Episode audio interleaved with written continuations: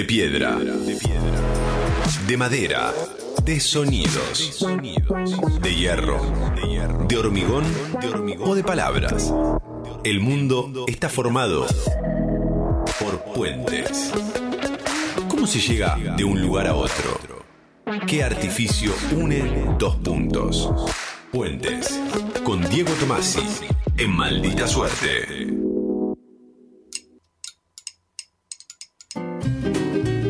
Diego Tomasi, buenas tardes, ¿cómo estás? ¿Qué tal? Buenas tardes, ¿cómo andan? ¿Qué tal, amigo? ¿Bien? Bien, qué elegancia con ese saco. No, con pensé el que uso todos los días, es el mismo, ¿eh? Pasa La que. última no- vez que vine estaba vestido en pijama. pero- Eh, ¿qué dices? Puede ser hace rato que no vení, no vení, que está la, la- la que está en la televisión. Ah, Te viste no, con saco. no, claro. Tal vez porque negro sobre negro te impacta más. sí, te da- Es eso. Sí.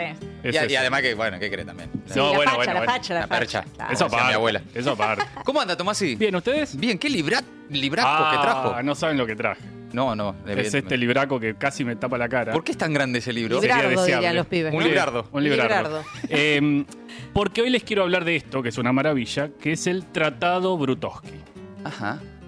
¿Qué o quién es Brutowski? Es la pregunta que Sí, sería Sí, una buena claro. pregunta a responderse. Bueno, esperen, porque tengo Bueno. que poner contexto Ya primero. empezó con la Ay, tensión. siempre suspenso. ¿Algo que ver con. Bukowski? Eh, no, no Bien, en este caso. excelente. Eh, Brutus más o menos. Ah, mira. A ver. En el año 1942 se conocieron en una revista que se llamaba Cascabel el dibujante Oscar Conti, a quien conocemos por su nombre artístico que es Oski, Ah, claro. sí. y el escritor Carlos Warnes. Juntos inventaron a César Bruto, estaba cerca Gaby, un heterónimo formado por ambos, que empezó a publicar en esa revista. O sea, el que publicaba, el que firmaba, era César Bruto, ni Warnes ni Oski. Y Bruto tenía características muy particulares, muy particulares. ¿Quieren saber cuáles? Me encantaría. Sí, bueno, les- le pedí Lo esa va a decir dentro de un rato, seguro. No, lo, lo- lo vamos a decir ahora, pero no lo voy a decir yo. Ah, bien. Lo va a decir Judith Gociol, que es coordinadora del Centro de Humor Gráfico e Historieta de la Biblioteca Nacional, que en primer lugar entonces nos va a contar quién era César Bruto. César Bruto era un periodista semi-analfabeto, contratado por la propia revista en la que salía, Cascabel, heterónimo creado por Warnes y por Oski, es decir, como un, un tercer personaje que tiene vida propia, una historia y hasta una caligrafía y un modo de escribir lleno de faltas de ortografía. Fue un personaje muy popular. En su momento nació en la revista Cascabel, después pasó por Ricotipo, por Clarín y por varias otras publicaciones. Tuvo una vida muy longeva. Bueno, y justamente su característica determinante es ese modo de escribir y de hablar, digamos, lleno de errores sintácticos, semánticos, lingüísticas. Vale aclarar que la violación a la normativa de César Bruto tenía su propia lógica. O sea, Bruto escribía mal, pero no mal de cualquier modo, ¿no? Tenía su propio esquema lingüístico. Y bueno, es un personaje que pone en cuestión todo lo considerado cultura consagrada. Ya me cae bien que el tipo, César Bruto, este personaje inventado, escribía mal, pero con reglas, no mal así nomás, Sí, sí, sí. con autolimitaciones. Está bien eso. Bien, ya sabemos quién era César Bruto y cómo escribía, más o menos. En los años 50, sus creadores, es decir, Warnes y Oski, le dieron una vuelta de tuerca, porque parece que se estaban aburridos los muchachos, que era superadora a la ya, hay que decir, inusual creación de este personaje. Apareció un tal Brutowski. Mm. Acá llegamos a Brutowski. Que resultaba de la unión entre el personaje de ficción, César Bruto, una persona real, el dibujante Oski, Mm. de ahí Brutowski, Brutowski. y el escritor, porque Carlos Warnes seguía participando de esta sociedad creativa. Y bajo este nombre, el de Brutowski, publicaron una serie de, ya no chistes sobre cualquier tema, sino de desopilantes tratados médicos, médicos, humorísticos. No. Le pedí a Judith Gociol que nos contara qué es exactamente entonces este tratado Brutowski que acaba de publicarse. Dale. Lo que el volumen presenta son los fascículos de humor y medicina publicados en la Argentina y los publicados en Chile. Son una serie de cuadernos hechas por encargo de dos laboratorios, el argentino DuPont y luego el Recalcine de Chile, en el que los autores desarrollan en tono jocoso su mirada crítica, punzante muchas veces, de la medicina. Los fascículos argentinos solo fueron reeditados una vez en el 2007 por página 12 y los chilenos estaban casi inhallables. Y bueno, todo en su conjunto no se había presentado nunca.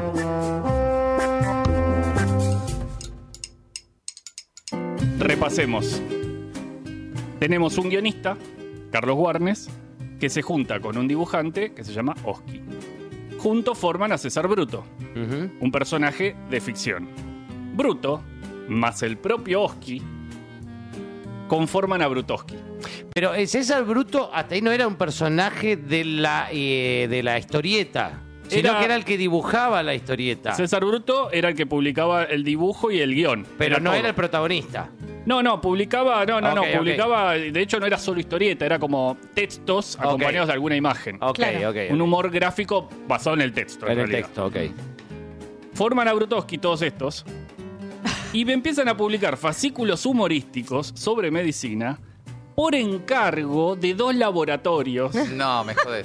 uno argentino y uno chileno. Por eso es que Ah, este libro, el tratado, está formado por dos libros y por eso Judith Gossiol decía que algunos fascículos se habían reeditado hace unos años por página y que los chilenos no se habían reeditado nunca y estaban medio eh, inhallables. Les quiero mostrar algunos chistes Dale.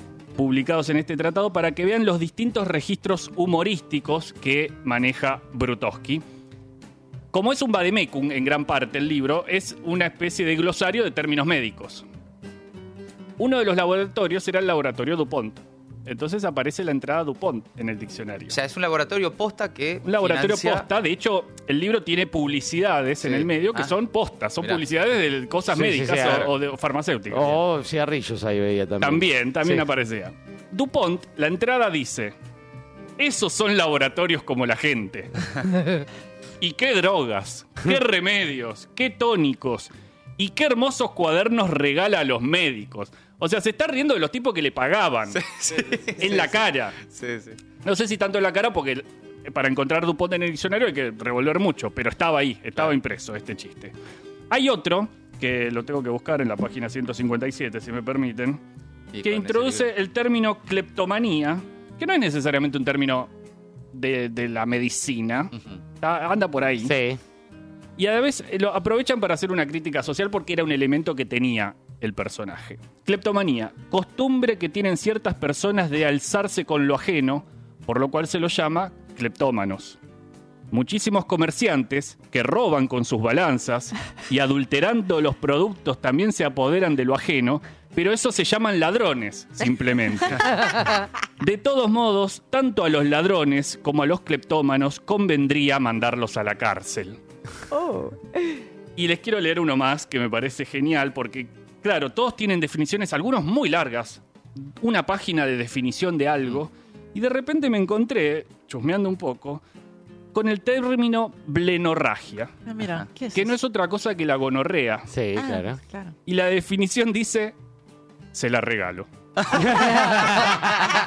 Extraordinario. Che, ¿y esa edición eh, qué onda? ¿Se consigue? Se enorme, consigue, la acaba de publicar Ediciones Biblioteca Nacional. Ah, mirá, qué bien. Y, y con un tipo de papel que es, Es el nombre de la colección, que es papel de kiosco. Mirá- ah, mira, claro. Sí. Un papel eh, finito, ¿no? Un No papel a finito. Pero eh, hermoso, pero medio. Pero... No es exactamente de diario. Claro. No. No. Sí, pero es como... lo Como de la- revista, De, de- la Patoruzú, ¿no? Sí, exacto. Claro. Exacto. Eh, les pido que escuchemos una vez más a Judith Gossiol para que nos dé algunos últimos detalles sobre este tratado Brutowski.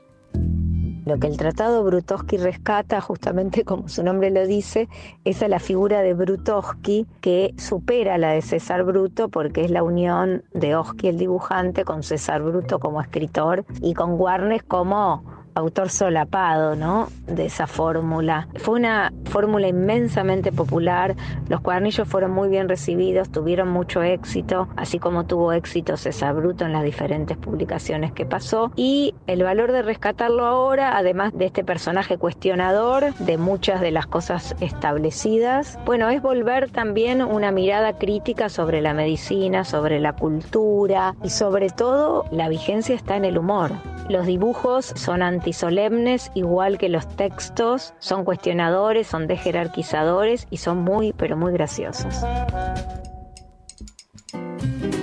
Bueno, recomiendo muchísimo Sí. buscar este tratado Brutowski publicado por la Biblioteca Nacional. Acá lo estaba ojeando, es realmente una obra de arte. Es, es preciosísimo. Es sí. bellísima la edición. Y se consigue. ¿En dónde se consigue? ¿En todas las librerías? Se consigue y si no, eh, En la- en la en, en biblioteca. la tienda de la biblioteca que está tiene ese, ese Sí. apartado ahí en la Avenida Las Heras, un Ah, es rinconcito. verdad, ahí, Y de paso Ahí- van a tomar van un café. de a Paula, Paula, Roldán, Roldán claro. pastelera que está ahí. Me parece fantástico. Un planazo. Mirá qué planazo. Todo junto. Te armamos. Espectacular. Diego Tomasi, gracias, amigo. No, gracias a ustedes. Maldita suerte. Tres horas haciendo cosas raras para gente normal.